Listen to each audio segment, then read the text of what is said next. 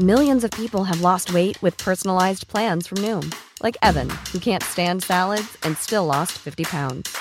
Salads, generally, for most people, are the easy button, right? For me, that wasn't an option. I never really was a salad guy. That's just not who I am. But Noom worked for me. Get your personalized plan today at Noom.com. Real Noom user compensated to provide their story. In four weeks, the typical Noom user can expect to lose one to two pounds per week. Individual results may vary.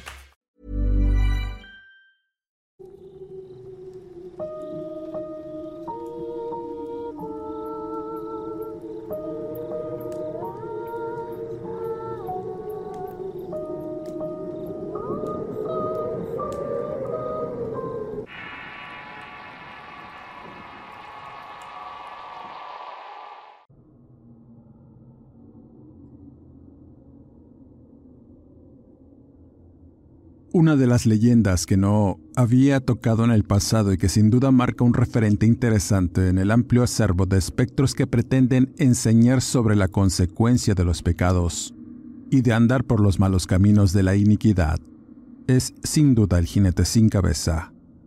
Tal y como otros personajes del mito sobrenatural, este personaje es a veces olvidado y sin embargo cuenta con un amplio contenido de historias y presencia no solo en México, sino en otros países. Las apariciones de esta entidad denominada jinete sin cabeza tiene un referente en la tragedia y la búsqueda de redención. Pero además el aspecto leccionador que toma va más allá que atormentar simples personas perversas, sino además aquellas que tienen la mala suerte de rondar caminos de noche o atravesarse en sitios donde evidentemente el jinete aparecerá siempre montado en un caballo espectral al igual que su figura, buscando no solo la cabeza que perdió por algún motivo en vida, y con un pasado además de trágico, malvado y mefistofélico. Pues, ya dichos de unos que cuentan su mito, es que el llamado Satanás de los infiernos se hace presente para no solo prometer sino condenar al desafortunado que busca hasta el fin de los tiempos su cabeza y poder descansar en paz. Soy Eduardo Liñán, escritor de horror, y este es el Horrorcast, de relatos de horror. Antes de seguir, suscríbete, activa las alertas y apóyanos, dejando correr la publicidad. Continuamos. Si eres de los que se adentran en saber sobre todo tipo de leyendas, invariablemente has pasado por los terrenos de este personaje. La historia quizá más conocida del mismo se la debemos a Washington Irving y la leyenda de Sleepy Hollow, pero sin duda hay muchos referentes en donde la figura de un espectro sin cabeza es recurrente, en donde además lo pintan a veces como un justiciero y otras como un espíritu de la venganza que se acompaña además de su cadavérico caballo con una jauría de perros del infierno a su alrededor, que van ladrando y bufando fuego azufroso anunciando su presencia y provocando el horror en la gente que vive en la total zozobra, misma que proviene de escuchar los galopes del ente infernal rompiendo el silencio de la madrugada. Tal y como la llorona los espíritus femeninos aleccionadores y los diablos que buscan pecadores, el jinete sin cabeza es un espíritu recurrente y puede aparecer en distintos momentos del tiempo y lugares. Aunque hay historias que cuentan las apariciones de espectros sin cabeza andando por caminos solitarios o en la profundidad de las casas abandonadas. El jinete va precisamente montado sobre un jamelgo y a partir de su mito es que se han desprendido innumerables historias que sin duda son interesantes y otras que, aunque rayan en la fantasía, no tienen desperdicio al sumergirte en la lectura de los hechos ficticios. Particularmente en nuestro país hay un sinnúmero de mitos sobre el jinete, especialmente aquellos en donde su figura surge mayormente en tiempos revolucionarios y otros más atrás situados en la época de la colonia, donde el castigo por decapitación era recurrente. Es precisamente en los pueblos pequeños de provincia y aquellos que tienen una raíz agrícola y rural donde frecuentemente encontramos estas historias. Aparece por caminos oscuros y abandonados y al relinchar de su caballo es motivo de espanto, y de no asomarse a mirar quién galopa durante las madrugadas a riesgo de no solo perder tu cabeza, sino tu alma, misma que es conducida por el jinete al averno. A diferencia del charro negro, otro cabalgador del inframundo, Al jinete sin cabeza lo mueve la búsqueda de su propia redención y el encontrar la paz en la muerte al faltarle algo. Pero al no estar completo vaga por este plano de la realidad, en busca de aquello que le falta para poder redimirse. Su cabeza. Al no encontrarla, la arranca al envidiarla y a quienes tienen la mala suerte de topárselo. Sin duda es un mito recurrente y todos hemos escuchado contar sus historias de nuestros familiares y en el rancho a donde comúnmente vamos de visita. Rumores, cuentos, supuestos testigos y la subsecuente historia que te deja con la duda y a veces con los nervios de punta. Te hace temerle a la noche y a los ruidos que de pronto escuchas en medio de caminos abandonados. El relincho de un caballo y sus galopes que te erizan la piel por la sugestión, y los cuentos de gente de rancho te hacen dudar de tu propia cordura. ¿Te atreverías a mirar a través de la ventana para encontrarte de frente con el jinete sin cabeza? Cuéntame. Te leo en la caja de comentarios de este video. Continuamos. Finalmente, y en el relato relacionado, me fue muy complicado escoger una historia sobre el jinete habiendo un amplio acervo de historias relacionadas con esta figura, de tal suerte que, y gracias a la diversidad de mitos y experiencias, es que compartiré una que toca un mito conocido al centro del país y quizá es el más mencionado en cuanto a esta figura. Acomódense en sus asientos y escuchemos atentos. Como siempre, la veracidad de las palabras contenidas en este relato queda en su apreciable y atinado criterio. Esta historia sucede en un pequeño pueblo del estado de Tlaxcala, Ahí la vida del campo era común y el diario de las familias que se levantaban con el sol para trabajar en sus milpas o campos donde sembraban distintas cosas para sobrevivir y tener cierta vendimia con que complementaban su diario.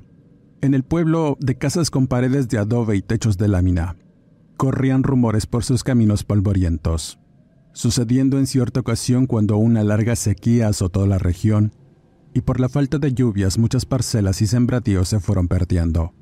Aquello trajo consigo miseria y hambre, pues al carecer de prosperidad la gente de los ejidos sufría lo indecible por perder meses de trabajo y sus esperanzas, al ver que nada germinaba o se secaban pronto sus cultivos.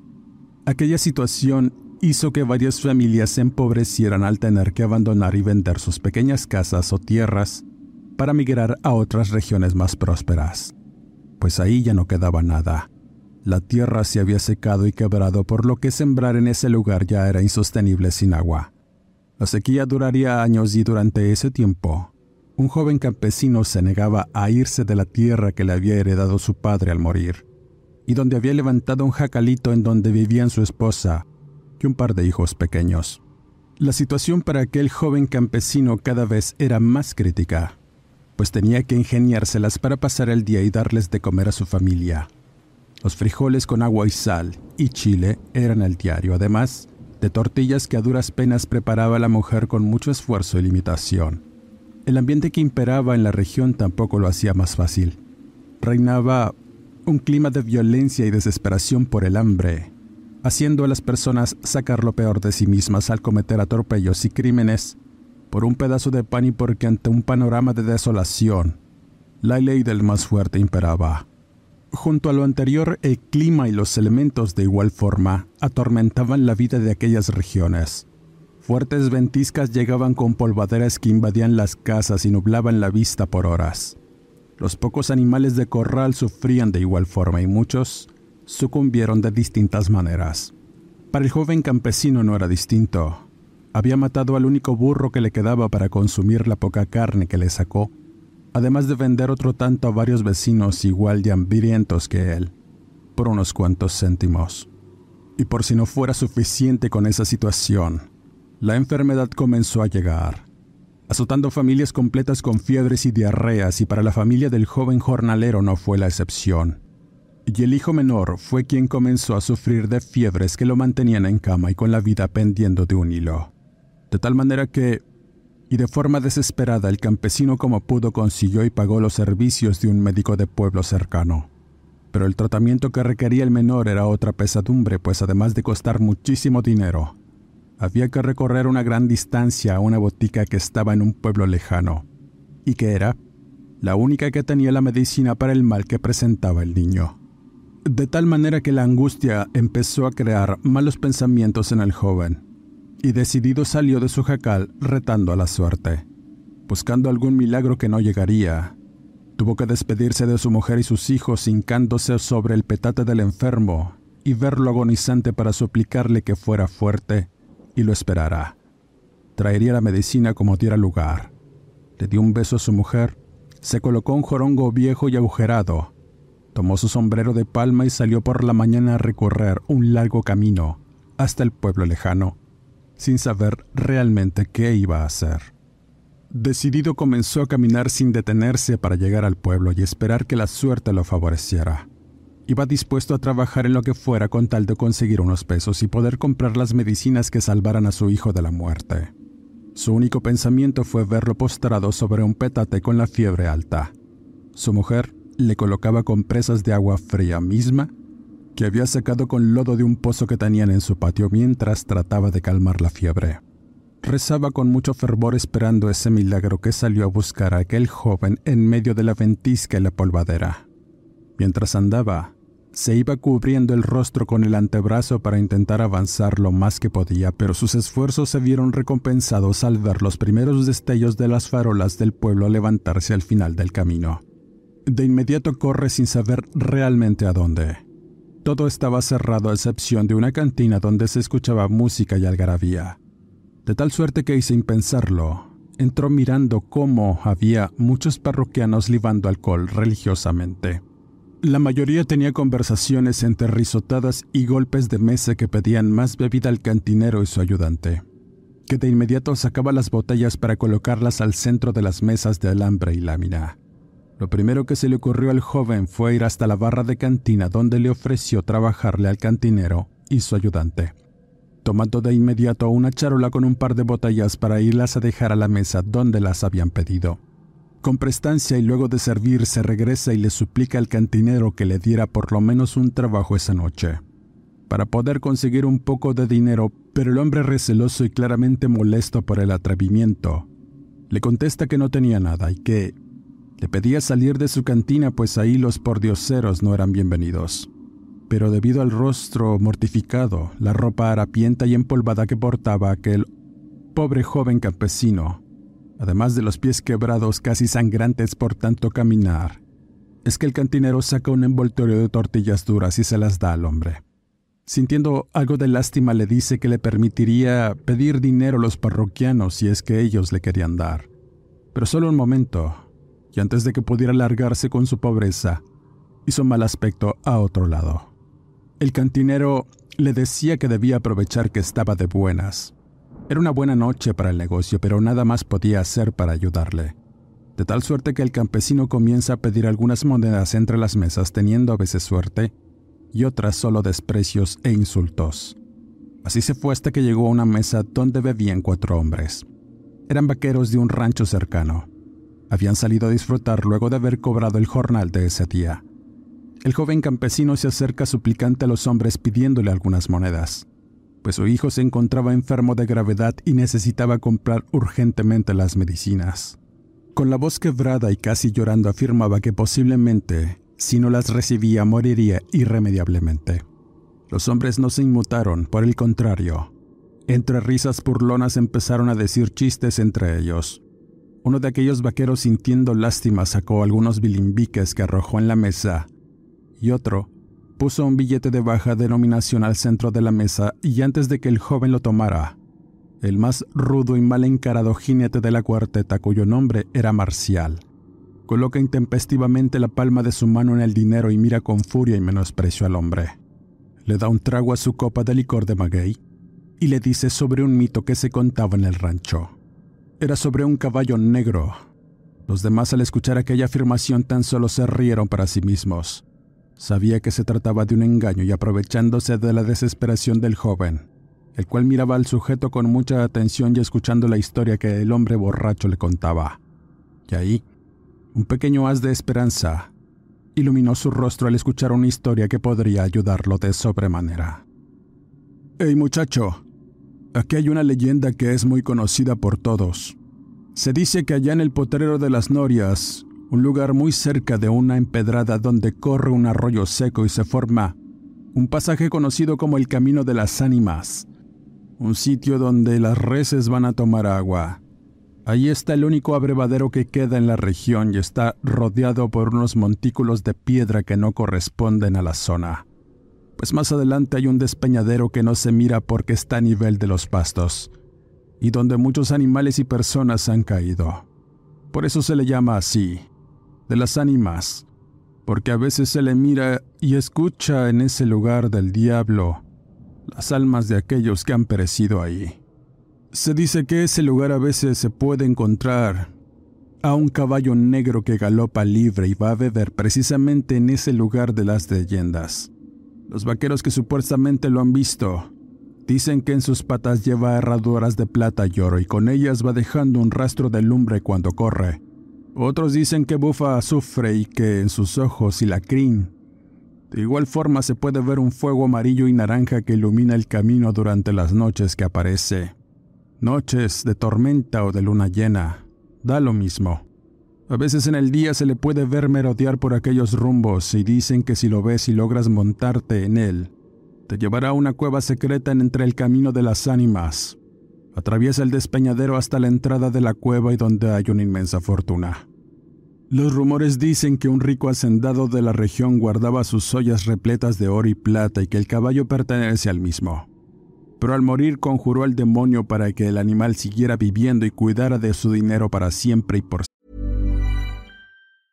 Mother's Day is around the corner. Find the perfect gift for the mom in your life with a stunning piece of jewelry from Blue Nile. From timeless pearls to dazzling gemstones, Blue Nile has something she'll adore. Need it fast? Most items can ship overnight. Plus, enjoy guaranteed free shipping and returns. Don't miss our special Mother's Day deals. Save big on the season's most beautiful trends. For a limited time, get up to 50% off by going to Bluenile.com.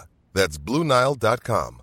Spring is my favorite time to start a new workout routine. With the weather warming up, it feels easier to get into the rhythm of things. Whether you have 20 minutes or an hour for a Pilates class or outdoor guided walk, Peloton has everything you need to help you get going.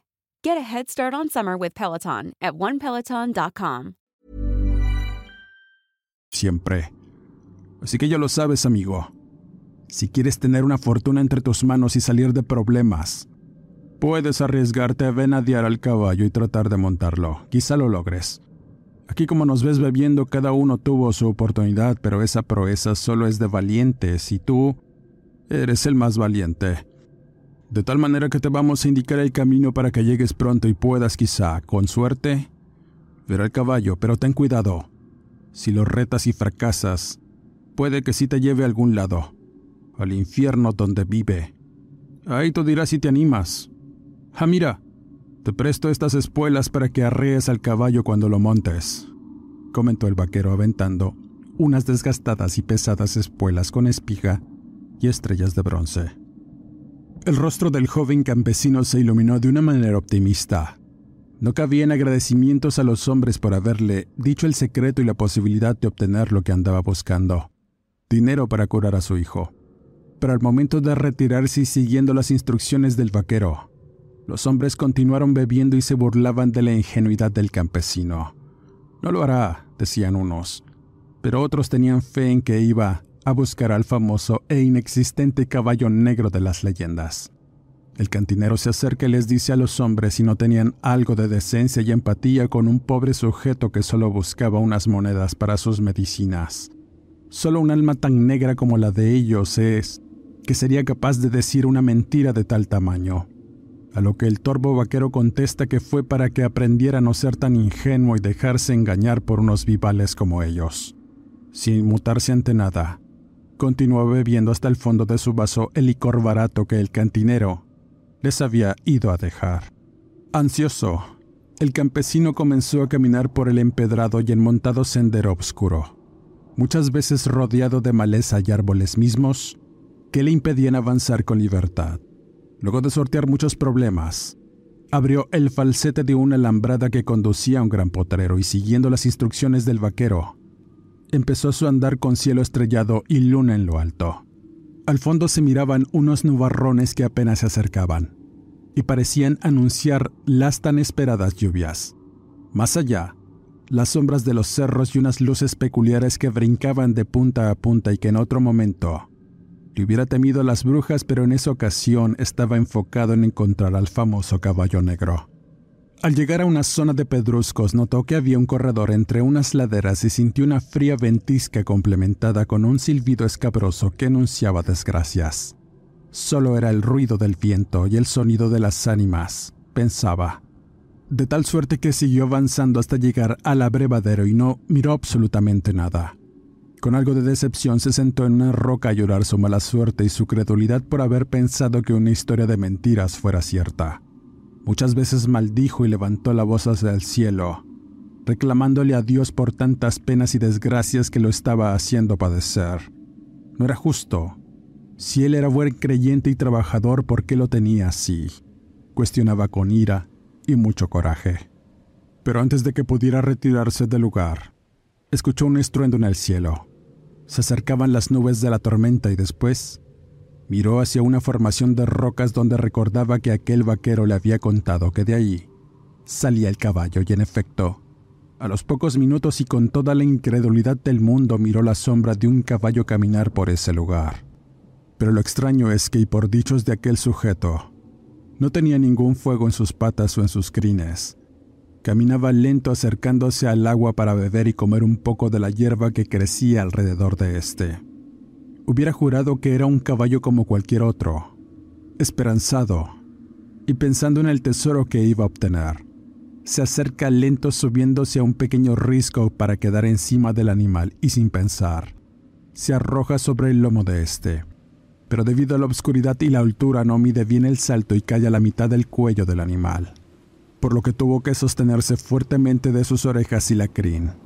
El caballo, asustado y muy nervioso al sentir la invasión, comienza a relinchar violentamente, parándose en ancas para después galopar desesperado y tratar de liberarse del agarre. El joven campesino se aferraba con el alma a sabiendas que si lo hacía, lo llevarían a encontrar la riqueza en algún punto de ese lugar Solo se aferró fuertemente, pero debido a la velocidad y la loca carrera del animal sin control, es que se metió en una arboleda de huizaches cuyas ramas intrincadas y espinosas comenzaron a herir al campesino, siendo muy rápido el momento en que debido a la fuerza galopante y la oscuridad, no pudo ver las ramas intrincadas y su cabeza queda atorada entre estas, siendo arrancada de cuajo brotando pedazos de piel, hueso y sangre que se regó, en tanto el torso sangrante se quedó aferrado al animal, el cual siguió trotando asustado al sentir las manos y los dedos clavados en su piel del infortunado campesino descabezado. Luego de cabalgar durante un momento, el enloquecido animal llegó hasta el despeñadero precipitándose irremediablemente junto con el cuerpo cayendo al vacío entre el eco de relinchos y los estruendos en el cielo que anunciaban la tormenta que empezó a caer en ese mismo instante. Fue la mañana siguiente cuando el joven vaquero que llevaba a beber reces en aquel abrevadero. Con espanto se da cuenta que a un lado del camino yacía la cabeza del campesino con un rictus de muerte y pesar. Quizá porque al final y antes de tener ese destino trágico, sus últimos pensamientos fueron para su familia y su hijo el cual irremediablemente iba a morir.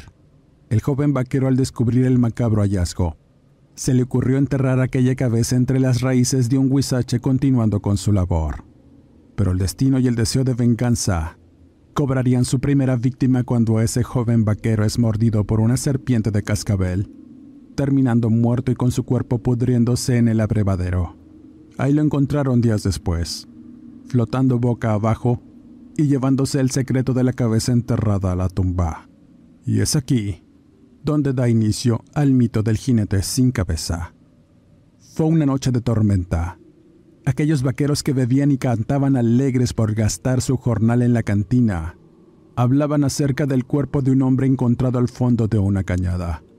Lo habían hallado sin su cabeza y por un lado yacía el cadáver putrefacto de un alazán que le pertenecía al dueño de aquellas tierras. Había escapado como siempre en las noches para correr relinchando bajo la luna y de algún modo alguien lo intentó montar y era sabido que el caballo del patrón no se dejaba. El jamelgo encontró una muerte rápida al caer muy alto por el despeñadero, pero nadie se explicaba quién era aquel desafortunado sin cabeza. Aunque los vaqueros tenían la idea, de pronto, Marcial se acordó del joven campesino harapiento que estaba pidiendo monedas para comprar una medicina. Uno de sus compañeros se acuerda y se ríe. Entre ellos comienzan a hablar diciendo que no era posible que fuera el mismo.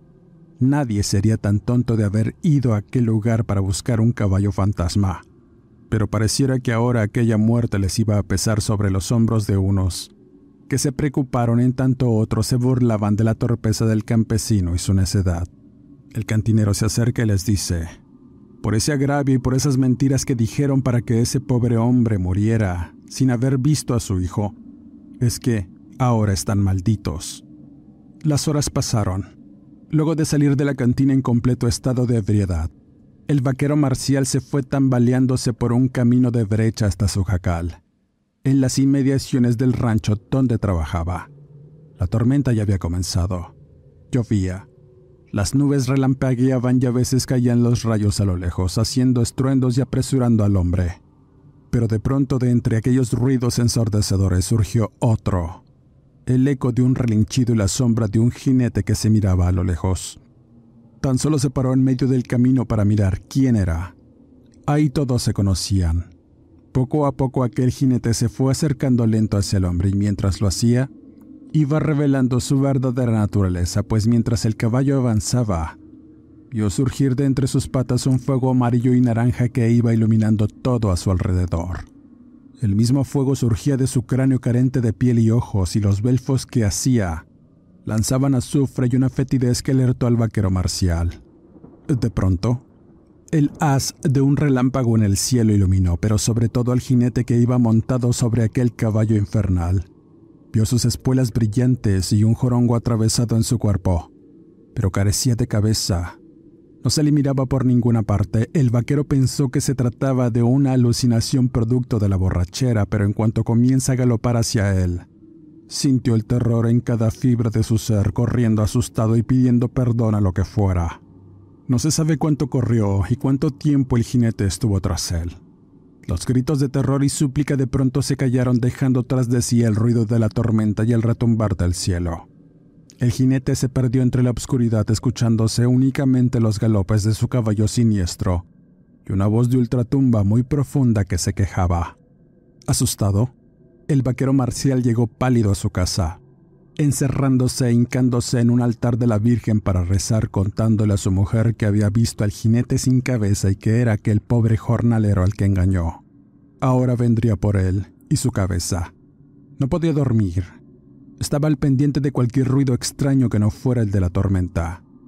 A la mañana siguiente regresó la calma junto con un cielo nublado. La sequía había terminado y se miraban los primeros germinados en el campo. La mujer del vaquero se sorprendió de no mirarlo en su cama y aún meditaba en sus historias de borracho. Pero al salir y ver su cuerpo colgado boca abajo amarrado de las piernas y con un impresionante charco de sangre debajo del cadáver que se balanceaba, pegó un grito de espanto al darse cuenta que además le habían arrancado la cabeza. No supo a qué hora de la madrugada salió de su casa. Tampoco escuchó ruidos que no fueran los de la tormenta, pero el hombre había tenido una muerte horrible y su cabeza no apareció por ningún lado. La mujer entre sollozos contaba la historia pavorosa de su encuentro con el jinete sin cabeza y quien, se presumía, era aquel pobre jornalero encontrado al fondo del despeñadero. Luego de que los rumores corrieran rápidamente, los demás vaqueros que habían estado en aquel momento en que engañaron al campesino cuidaban sus pasos. Y apenas se ocultaba el sol, se encerraban en sus casas, pero de poco le valieron los rezos, las misas y las súplicas a Dios, pues irremediablemente todos perdieron sus cabezas a manos de aquel jinete espectral. El último en morir bebió una última copa en la cantina contaba su desventura y arrepentimiento para después salir con la esperanza de no ser decapitado. Pero al poco rato de despedirse de los parroquianos, su cuerpo sin cabeza entró caminando y chorreando en el piso con su propia sangre. Afuera en la cantina se escuchaban los gritos roncos provenir de un cuerpo descabezado montado en un caballo esquelético y espectral, que anunciaba la muerte y muchas desgracias por venir, siendo el último de los vaqueros que engañaron al joven campesino. Todos pensaban que el jinete por fin descansaría, pero cuán equivocados estaban, pues al caer la noche, aquellos que se encontraban lejos del camino del Señor y andando por senderos de iniquidad y fraudes, el jinete los lazaba para ser arrastrados por el potrero y después colgarlos para asestar un golpe de machete con que arrancaba sus cabezas y se las llevaba al otro mundo. A pesar del tiempo aún se siguen escuchando los relinchidos y gritos de ultratumba que anuncian la presencia fantasmal del jinete sin cabeza, pero sobre todo en las noches cuando las tormentas empiezan a caer en aquellas regiones. A veces, los relámpagos y los destellos en el cielo iluminan aquel espectro galopante en las llanuras y recorriendo rápidamente los cerros con su fuego infernal. Y si tienes la mala suerte de encontrarte con él, seguramente no vivirás para contarlo serás enterrado sin tu cabeza y jamás la van a encontrar. Con esta historia cierro este podcast. Quisiera mandar saludos cordiales a todos aquellos que me escuchan cada lunes, agradeciendo el apoyo a un servidor. Dale like, comenta, comparte, suscríbete al canal y activa la campana y deja correr la publicidad. Soy Eduardo Liñán, escritor de horror. No me despido y nos escuchamos en el siguiente Horrorcast.